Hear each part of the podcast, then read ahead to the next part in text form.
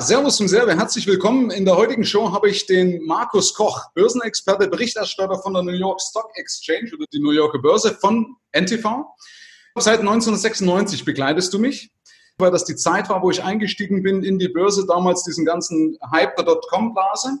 Und obwohl du mich begleitest, hast du immer noch Haare. Das ist eigentlich bewundernswert. Ja? Genau. Wir sind auch fast gleich alt. Also du bist 71er Baujahr, ich bin 70er Baujahr. Ja, aber deine Haare, du bist halt weiß geworden. Ja, das ist halt der Finanzmarkt, der rafft uns halt dahin. Ähm, warum wollte ich unbedingt dich bei mir mit drin haben in dem Format?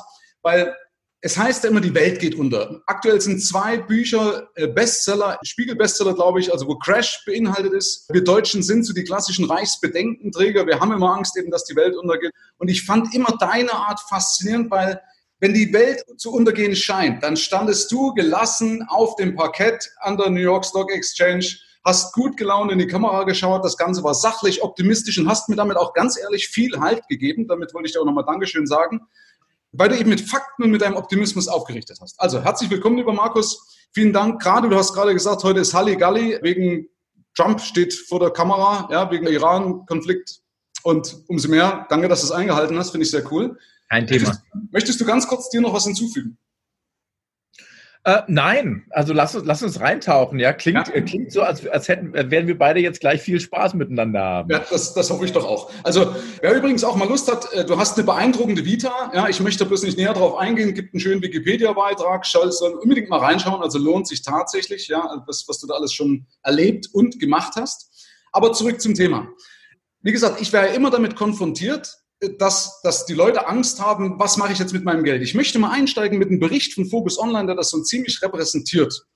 Und zwar steht hier, die Weltkonjunktur oder der Weltkonjunktur droht eine schwere Krise, die deutlich problematischer sein wird als jene des Jahres 2009 und der Eurozone droht der ungeordnete Zerfall. Deutschland sonst sich derweil im Glück vergangener Erfolge, ist aber denkbar schlecht aufgestellt für den Sturm, der sich zusammenbraut. Die Kombination von fehlendem Verständnis von Bürgern und Politikern für die Weltwirtschaftsordnung und schlechte Politik hierzulande wird uns teuer zu stehen kommen. Amen. So, das ist ja das, was kursiert.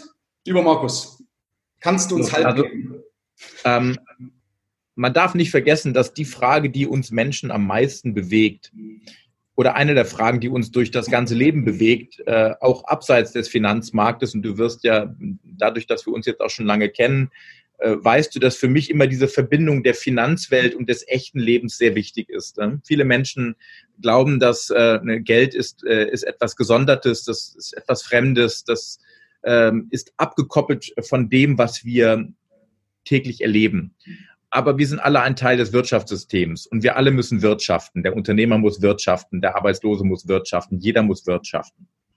Ähm, und eine der wichtigsten Fragen in unser aller Leben ist immer die Frage, was passiert als nächstes? Das ist eine Frage, die mich an der Börse seit über 25 Jahren bewegt. Äh, das ist eine Frage, die mich aber auch im Privatleben bewegt. Wird meine Ehe halten? Wird meine Tochter glücklich sein? Werde ich gesund bleiben? Was passiert mit dem Job? Ähm, und ähm, die Wahrheit ist, dass unser Leben, und das betrifft die Börse eben auch, äh, in der Realität wesentlich weniger volatil ist äh, und dramatisch ist, als wir fürchten.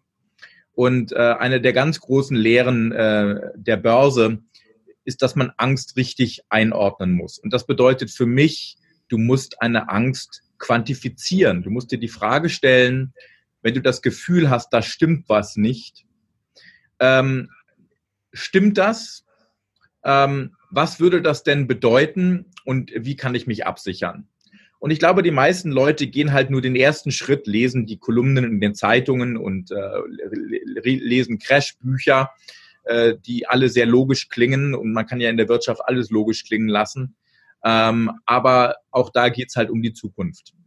Und äh, diese ganzen Crash-Propheten, die in Deutschland in der Tat schon seit vielen Jahren Hochkonjunktur haben, haben natürlich ein sehr dankbares Publikum. Wenn du mit den Menschen sagst, äh, du musst die Zukunft fürchten, dann sorgt das dafür, dass die Menschen nichts mehr machen müssen. Äh, und man muss, glaube ich, insbesondere in Deutschland aufpassen, weil wir schon einen gewissen Hang zur Angst haben, dass wir nicht in die Hilflosigkeit übergehen. Ähm, du kannst auch den Klimawandel, der Klimawandel in Deutschland ähm, wird berechtigterweise als ein Bild der Katastrophe gemalt. No question. Aber ähm, du kannst den Klimawandel natürlich auch als eine Opportunität sehen, als eine Chance sehen, es in der Zukunft besser zu machen. Äh, und äh, wenn du den Menschen ein Bild der Hilflosigkeit malst, es macht alles keinen Sinn mehr, der Euro zerbricht, die Welt geht unter, die Börse ist katastrophal und der Finanzminister dreht ja auch am Rad. Eigentlich bitter, dass Deutschland so einen Finanzminister wie Olaf Scholz hat. Ich bin froh, äh, dass ich in den USA lebe, obgleich ich Donald Trump am Hals habe. Das ist auch nicht viel besser. Aber unterm, unterm Strich gesehen ist es halt tatsächlich so, dass ähm, wenn du ein Bild der Katastrophe malst, braucht der Mensch nichts mehr machen. Das ist das Ende jeglicher Veränderungen. Äh, und natürlich sind die Menschen dafür äh, empfänglich, denn wenn du denen sagst, ihr, ihr könnt eh nichts mehr machen, äh, dann brauchst du auch nichts mehr bewegen. Dann brauchst du nur da sitzen und auf den Untergang warten. Ähm, was übrigens nicht heißt, dass die Börse nicht irgendwann auch einen Crash und einen Bärenmarkt durchlaufen wird. Ne? Ich meine, Bärenmärkte gehören genauso mit dazu wie Bullenmärkte. Die können wehtun, die können dramatisch sein. Äh, die Notenbanken haben auch viel Wahnsinn getan, keine, keine Frage. Aber die Welt geht halt nur selten unter. Äh, die Welt ist auch nach der Finanzkrise nicht untergegangen, sie ist weitergelaufen und der Euro ist nicht zerbrochen, wie es viele damals schon gesagt haben. Es gibt ihn immer noch. Äh, und auch nach dem Brexit wird die Welt weiterlaufen. Äh, zu guter Letzt ist es wahrscheinlich sogar noch eine gute Entscheidung gewesen, insbesondere aus Sicht von Großbritannien. Ähm, und wir werden genauso gut in sechs Monaten, in zwölf Monaten, hoffentlich, wenn uns nicht irgendeine Krankheit oder, oder ein LKW dahin rafft, immer noch hier sitzen und weitermachen. Ja, ja. ja das ist, du hast schöne Sachen gesagt, weil das, das Ding ist ja, dass viele machen dann aus lauter Angst vom Tod Selbstmord. Ja?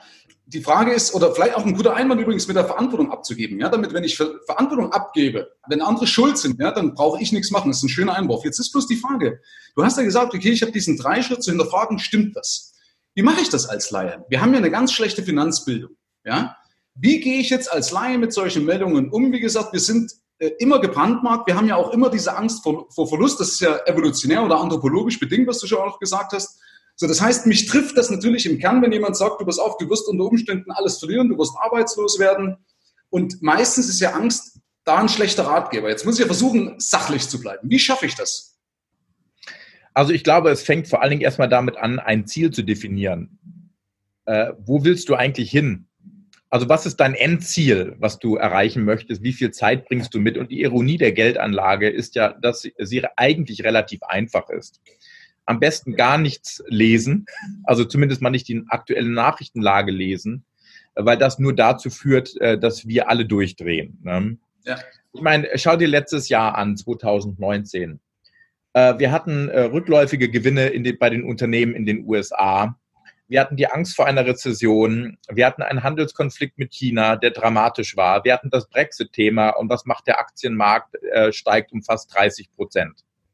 Na, herzlichen Glückwunsch äh, wenn ich äh, vor lauter Angst gar nichts gemacht hätte, und darüber muss man sich halt auch im Klaren sein, ähm, eine verpasste Chance ist auch ein Verlust. Äh, ein Sparbuch zu halten ist ein Verlust, äh, wenn man die Chancen eben nicht genutzt hat. Und ich glaube, wie gesagt, insbesondere bei der Geldanlage kann man es sich hier relativ einfach machen. Ähm, es ist statistisch bewiesen, und jetzt äh, kann der eine oder andere darüber schmunzeln, aber es ist ja tatsächlich so, dass der, der Aktienmarkt äh, langfristig gesehen weniger riskant ist als die Ehe. Ja? ja. Du bist, also die deutsche Durchschnittsehe hält was, 13 Jahre im, im, im Schnitt, nicht wahr? Und ich selber habe schon äh, meine Scheidung hinter mir. Das kann richtig teuer werden. Ähm, da hat mich der Aktienmarkt wesentlich besser bedient in den Zeiten meiner äh, ne, meiner letzten Ehe. Jetzt bin ich zehn Jahre wieder glücklich verheiratet, alles richtig gemacht. Ja, also am besten man macht beides, aber man muss sich darüber im Klaren sein, dass es noch nie ein Jahrzehnt gab, in dem, egal wann man gekauft hat, selbst wenn man vor dem Crash gekauft hat, in dem man Geld verloren hat. Die Kunst ist, das Hirn auszuschalten und dabei zu bleiben. Ähm, der Aktienmarkt ist im Prinzip wieder unserer Natur. Ne? Also in der Natur, wenn du angegriffen wirst, natürlich drehst du dich um und rennst weg. Ne? Äh, oder wenn du Muckis hast, rennst du vielleicht hin und machst den anderen platt. I don't know, ja. ja. Äh, aber wir müssen in vielerlei Hinsicht an der Börse genau das Gegenteil machen von dem, was wir eigentlich von unserer Natur her machen wollen. Ne? Und deshalb glaube ich, ja, man muss natürlich schon ein Stück weit Ahnung haben, aber vor allen Dingen muss man Ahnung haben, wie viel, wie, wie, man, wie, wie man mit der eigenen Psyche umgeht. Also, wie viel Schmerz kannst du wirklich ertragen? Wie viel, wie, wie risikoresistent bist du? Wie viel Zeit bringst du wirklich mit? Wie viel kannst du dir leisten zu verlieren? Also ich investiere zum Beispiel mein eigenes Kapital fast immer nur nach der Frage, nicht welche Chance ich habe, sondern wie viel, wie viel Geld ich verlieren kann. Ähm, du gehst ja auch nicht ins Flugzeug und denkst dir, ne, wenn die Stewardess sich die Schwimmweste anlegt, um Gottes Willen, also der Flieger stürzt jetzt ab.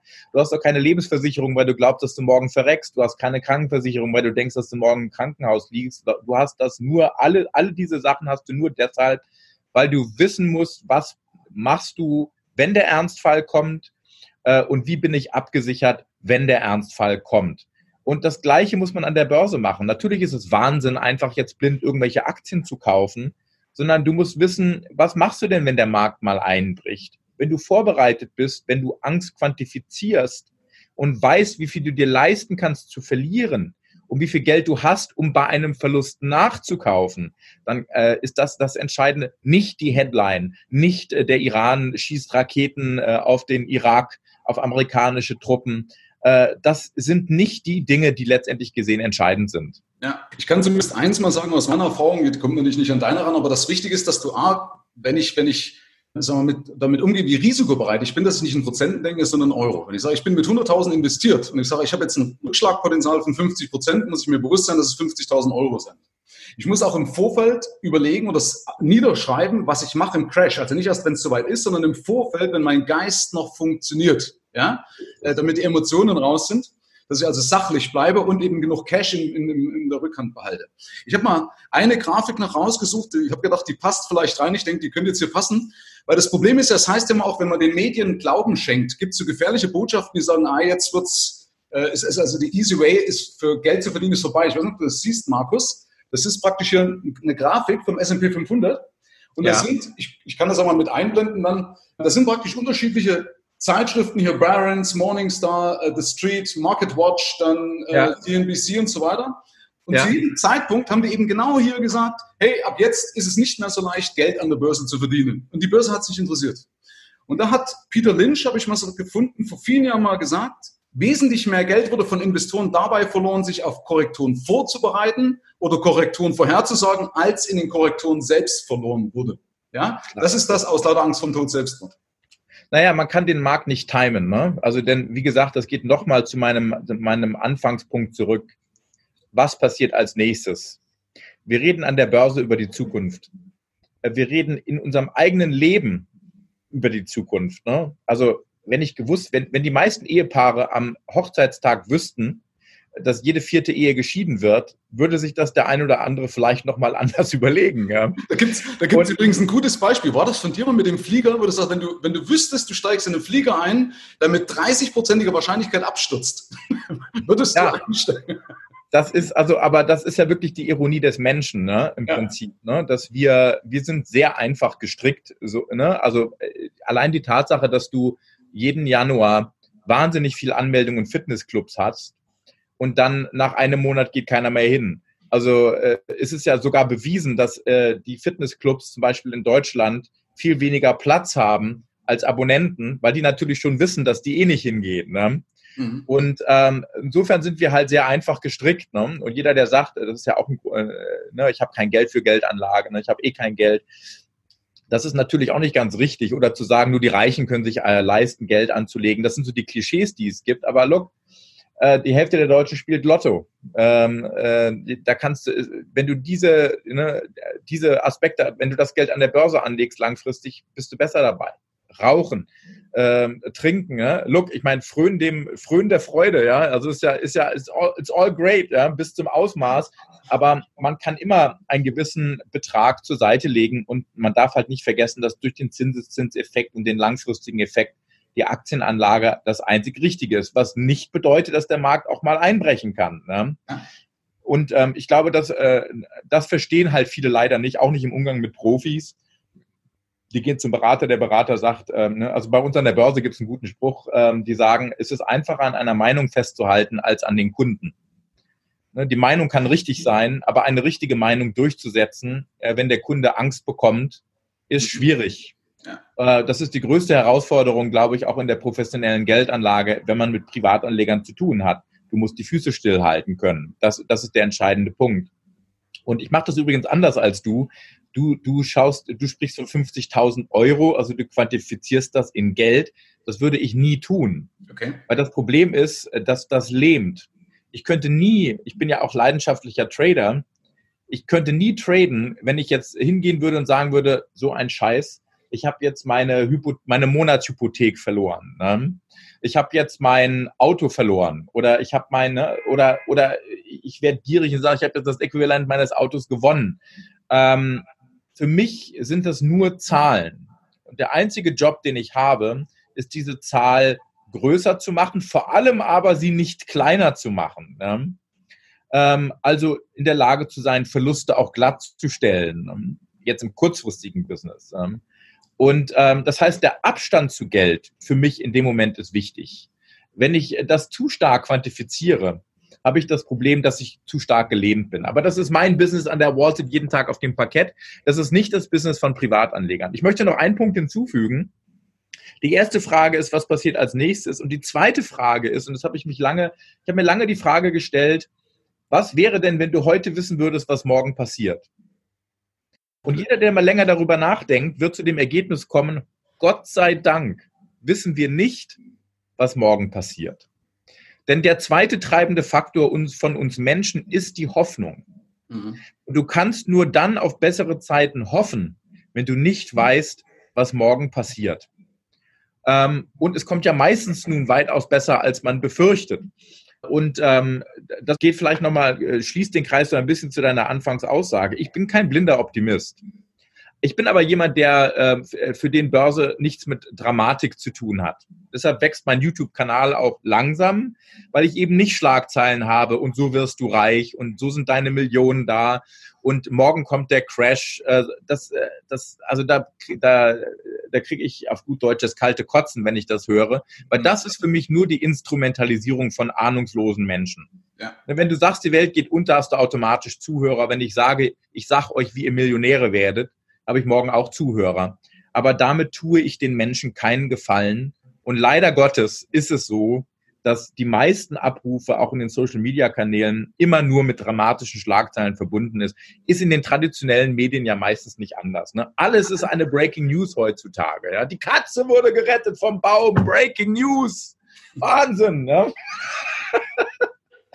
Ja, das ist, äh, aber der Erfolg gibt dir ja recht, es geht auch anders, ja, Markus. Ich finde es, wie gesagt, deswegen wollte ich dich auch unbedingt haben, weil ich hasse das auch wie die Pest, dass Leute aus solchen Sachen Kapital schlagen. Ja, die Frage ist, die Frage ist ja immer, was ist denn Erfolg? Ja.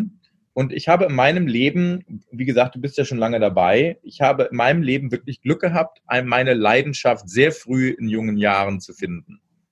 Und ich habe auch in sehr jungen Jahren gelernt, dass das Einzige, was man dir in deiner Karriere nehmen kann, ist äh, deine Ehre.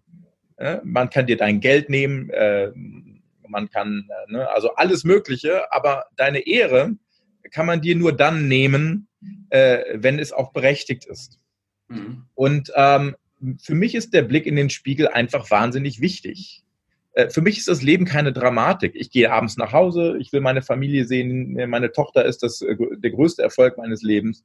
Und ich möchte einfach im Spiegel schauen und sagen, wie geil ist das, dass ich in meinem Leben etwas mache, was mir wirklich Freude bereitet. Ich versuche den Menschen zu helfen, äh, was nicht heißt, dass ich immer richtig liege in dem, was ich sage. Ich liege genauso falsch wie alle anderen auch. Ähm, aber ich versuche das zu transportieren, äh, was Börse ausmacht, für mein Gefühl her.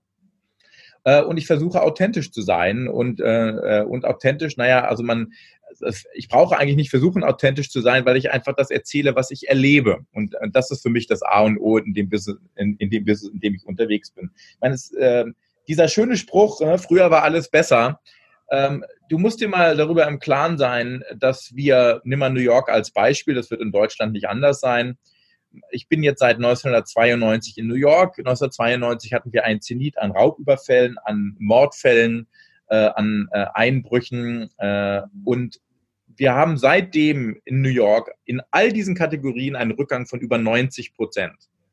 Das heißt, früher war nicht alles besser. Die Tatsache ist, dass mein Leben heute, mein individuelles Leben heute ist sicherer als je zuvor. Wir leben alle länger. Ähm, auch ein ganz wichtiger Aspekt. Ähm, hat sich, hat sich, äh, haben sich Gefahren verlagert? Ja, also die, wenn, wenn heute, sag immer, dein Individualrisiko ist gesunken, das systemische Risiko ist hochgegangen, weil du heute eben halt nicht mehr an der Bank ausgeraubt wirst, äh, am Geldautomaten, sondern weil deine Bankdaten geklaut werden, gehackt werden, zusammen mit 300 Millionen anderen Bankdaten. Aber mein individuelles leibliches Risiko ist immens gesunken seit Anfang der 90er Jahre. Eigentlich leben wir heute in Zeiten, die so sicher sind wie noch nie zuvor. Ja, bin ich bei dir. Deswegen gibt es halt leider trotzdem die Grundangst. Ne? Ähm, du hast vorhin auch noch einen schönen Punkt gesagt. Der Erfolg ist, ich muss nicht alles richtig machen, sondern Erfolg heißt, dass ich mehr richtig mache als falsch. Ja, denke ich, ist doch, kann man das so sagen schon. Ne? Weil viele gehen so. Also für mich heißt erfolgreich vor allen Dingen auch eine innere Zufriedenheit zu haben. Ne? Denn also das, das, das macht's für mich eigentlich aus. Ja? Ich meine, natürlich möchte man eher mehr richtig als falsch liegen. Ähm, aber du, äh, das wissen wir dann erst im Nachhinein, ne? denn wir reden über die Zukunft. Ja, ist richtig. Die Frage ist jetzt trotzdem, wie kann ich mich jetzt als Otto-Normalverbraucher davor schützen? Markus, ohne dass ich jetzt, äh, wie manche fadenscheinige Tipps sagen, ich muss mich jetzt in, ich muss Diamanten kaufen, ja, finde ich den größten Schwachsinnstipp zum Beispiel, weil A, sind die künstlichen Diamanten kaum noch zu unterscheiden von den echten, B, wurden sie von De Beers gehypt, dass im Endeffekt dann nur eine künstliche Nachfrage entstanden ist. Äh, deswegen halte ich das für Schwachsinn, aber wie mache ich das? Wenn ich jetzt nicht gerade Short gehen kann, wie du das machst, also dass ich auf fallende Kurse setze, ich habe das mal mitbekommen, du machst das teilweise ja mit, ja? Ja, das ähm, ist natürlich sehr riskant, weil langfristig gesehen die Börse immer steigt. Ähm, ja. Jetzt sind wir seit, wir sind schon sehr lange in einem Aufschwung drin. Ähm, ich glaube nicht, dass wir dieses Jahr eine Rezession kriegen werden äh, in den USA. Äh, muss man sich mal darauf einstellen, dass der Markt auch mal korrigieren kann zweifelsohne, aber das sind alles Faktoren, die für mich eigentlich oder für einen Privatanleger nicht entscheidend sein sollten. Für mich, wenn man das wirklich ganz basic nimmt, ich würde, ich würde im Prinzip einen Aktiensparplan machen, jeden Monat automatisch aufstocken, kriegt man einen schönen Durchschnittskurs auf Dauer, vor allen Dingen, wenn man viel Zeit mitbringt. Das erste, was ich gemacht habe, als meine Tochter geboren wurde, sie ist heute sieben Jahre alt, ich habe einen monatlichen Aktiensparplan aufgemacht. Ne? Äh, und da geht jeden Monat Kohle drauf und wenn der Markt mal sinkt, dann kann ich günstiger einkaufen, aber äh, so kann auf Dauer gesehen äh, mit hohem Risiko, weil sie jung ist, sie kann sich auch leisten, mal 30 Prozent zu verlieren. Äh, das Geld braucht sie erst, wenn sie 20 ist oder 25 ist. Äh, habe ich einen ganz anderen Ausgangspunkt und dann stocke ich jeden Monat automatisch auf. Und dann ist es eben nicht eine Frage, ob wir jetzt eine Rezession durchlaufen oder nicht. Look, es gibt Frühling, Sommer, Winter. Herbst, so ist es. Ne? Und bei der Börse ist es ähnlich. Ähm, wichtig ist halt, dass du die Emotionen ausschaltest. Du wirst halt eins nicht ändern können, ähm, weil es im Übrigen auch in unserem echten Leben hilfreich sein kann. Angst ist ja nichts Negatives. Ne? Angst hält, hält uns auch am Leben. Ähm, äh, nur muss man eben, und das wird ja jeder Psychologe sagen, ähm, zwischen einer Angst und einer Gefahr gibt es sehr große Unterschiede. Eine Angst findet zu 90 Prozent im Kopf statt. Äh, oh, der Euro zerbricht, oh, es ist alles so furchtbar, oh, die Welt geht unter. Aber eine Gefahr, Gefahren sind allgegenwärtig. Weißt du, du kannst vom LKW überfahren werden, dir kann irgendwann, du kannst einen Herzinfarkt bekommen, diese Gefahren sind da. Ähm, aber Ängste sind eben nicht real. Ne? Das ist wie bei Flugangst, ist nicht real, ja, die ist abstrakt, aber wenn ich im Endeffekt, wenn das Triebwerk brennt, dann ist es tatsächlich auch berechtigt, ja. Und das ist bei den meistens brennt halt das Triebwerk nicht, ja. So ist es, aber nochmal, ich glaube, das ist einfach wichtig. Also ähm, und da muss ich auch die Finanzbranche, finde ich, so ein bisschen an die eigene Nase fassen. Ähm, äh, ich kenne wenige äh, Finanzleute, die äh, rausgehen in die Öffentlichkeit und auch sagen, also jetzt musst du mal das verkaufen und mal dann Cash-Levels anheben, weil die Branche natürlich darauf ausgelegt ist zu verkaufen. Das darf man nicht vergessen. Ne? Ja. Ähm, also zu guter Letzt ist deshalb immer entscheidend, erstmal eine Strategie zu haben. Wo willst du hin? Ähm, wie kommt man dahin? Ne? Also auch nur Aktien sind auch nicht gut, dann machst du ein paar Anleihen rein. Von mir aus machst du auch Rohstoffe. Ja? Es ist ja nichts dagegen einzuwenden. Ähm, aber das sind halt Nebenschauspielplätze. Genauso wie Gold. Ne? Diese ganze Gold. Ich habe auch Gold im Portfolio. Habe ich 40 Prozent im Portfolio? Nein, weil das keinen Sinn macht. Ja? Ist Gold eine Absicherung, wenn es mal nach unten geht? Ja. Und genauso sehe ich das auch. Habe ich halt 10 Prozent in Gold. Ja? Äh, aber ich bin eben nicht der Dramatiker, der sagt, ja, Gold 20.000. Ne? Und äh, dann hast du, äh, ich meine, das ist ja das Schöne an der Börse, dass du unheimlich schnell äh, auch äh, konspirationswillige äh, äh, Menschen hast. Ne? Ja, kannst du dir vorstellen, ja, so könnte das sein. Es macht ja auch Spaß. Ja? ja. Stell dir ja, mal vor. Ja. Vor allem, wenn du mal gesehen hast, dass die Volatilität von Gold ja viel, viel höher war als von Aktien, ja, wenn du den Langfristmarkt mal anschaust. Ja. äh, zum Beispiel auch was, was ähm, jetzt habe ich meinen Faden verloren, habe ich vergessen. Ähm, mit, was hast du erzählt, mit Aktien? Ach genau, mit Cash, genau, Cash wollte ich noch sagen. Ich bin ja auch so ein Cash-Streamer, ja. Also ich sitze immer auf sehr, sehr viel Cash. Äh, und da sagen viele ja, Geld muss arbeiten. Also ich weiß, von Grant Cardone hat mal gesagt, wenn du nicht, wenn du Cash hast, bist du nicht committed. Ja? Ähm, Finde ich Bullshit, weil alleine kann ich mit Cash mehr Ertrag machen als manche, die permanent investiert sind, weil ich zum richtigen Zeitpunkt die Kohle habe. Ja, alle dann, wenn an der Kasse stehen und können Schnäppchen kaufen, stehen so oft Leute daneben und sagen, oh, ich habe jetzt gerade kein Geld, kann nicht kaufen dann stehe ich halt da und sage, okay, ich kann halt, ich kann halt mehr kaufen als die anderen, weil ich auf dem Berg Cash sitze. Ja? Also ich mag ja, also das, deswegen danke für den Hinweis. Ich sehe das genauso ähm, und äh, ich muss immer so ein bisschen schmunzeln auch über diese oft geführte Diskussion, ja, aktive Fondsmanager werden geschlagen von ETFs. Naja, es ist ja ganz logisch, dass es so ist, ähm, weil letztendlich gesehen ein Aktienfondsmanager immer auch Cash-Reserven hält bis zum gewissen Prozentsatz und äh, es gibt Phasen, in denen der Markt einfach blind steigt. Und es gibt Phasen, in die, die, wenn sie etwas schwieriger werden, einfach ein gutes, aktives Management erfordern. In der Phase sind wir jetzt meines Erachtens auch drin. Ähm, aber ich bekomme natürlich oft auch die Frage, ja, Koch, wie war denn deine Performance? Ähm, und äh, ich habe im letzten Jahr den Markt auch nicht geschlagen. Ich habe etwa, ich glaube, 18 bis 20 Prozent gemacht, äh, schlechter als der Markt. Aber das ist auch nie mein Ziel. Mein Ziel ist nicht, den Markt zu schlagen, sondern mein Ziel ist, ähm, mein Risiko zu kennen, äh, mich selber zu kennen, zu wissen, was kann ich ertragen, auch zu realisieren, dass zum Beispiel mein Szenario ein anderes ist als dein Szenario. Ich arbeite an der Wall Street und ich investiere an der Wall Street. Wenn der Markt einbricht, dann sind nicht nur meine Investments reduziert, ich verliere eventuell auch Kunden. Mhm. Also muss ich ein ganz anderes Risiko fahren als, was weiß ich, ein Ingenieur in Stuttgart, der sein äh, Geld äh, bei einem Maschinenbauer verdient. Ja? Mhm. Und äh, ich muss mich halt selber kennen. Und ähm, ich finde, das ist nochmal vielleicht auch ein schönes Fazit unseres äh, Calls heute. Man denkt immer, oh, ich muss äh, wissen, was um mich herum passiert. Welche News ist draußen? Wie entwickeln sich die Gewinne der Unternehmen? Was macht die Notenbank? Was macht der Euro? Fang doch mit dem an, was du tatsächlich erstmal kennenlernen kannst. Das ist nicht das, was extern passiert, sondern das, was intern passiert. Wer bin ich eigentlich? Und die Frage ist schon schwer genug. Wer weiß schon, wer er ist, nicht wahr? Ja. Ne, du hast Romeo und du hast Casanova. Der eine wollte eine, der andere wollte sie alle haben, ja. Zu guter Letzt sind beide vor die Hunde gegangen, ja. Und das ist doch eine schöne Lehre fürs Leben, ja. Du, äh, bei der Geldanlage geht es nicht darum, nur die Sicherheit der Liebe zu finden, die Romeo in seiner einen haben wollte. Es geht aber auch nicht bei der Geldanlage darum, jetzt alle zu haben und nur zu zocken, ja, weil beides ungesund ist. Die Wahrheit liegt in der Mitte und das ist letztendlich gesehen in einer guten Beziehung genau das Gleiche.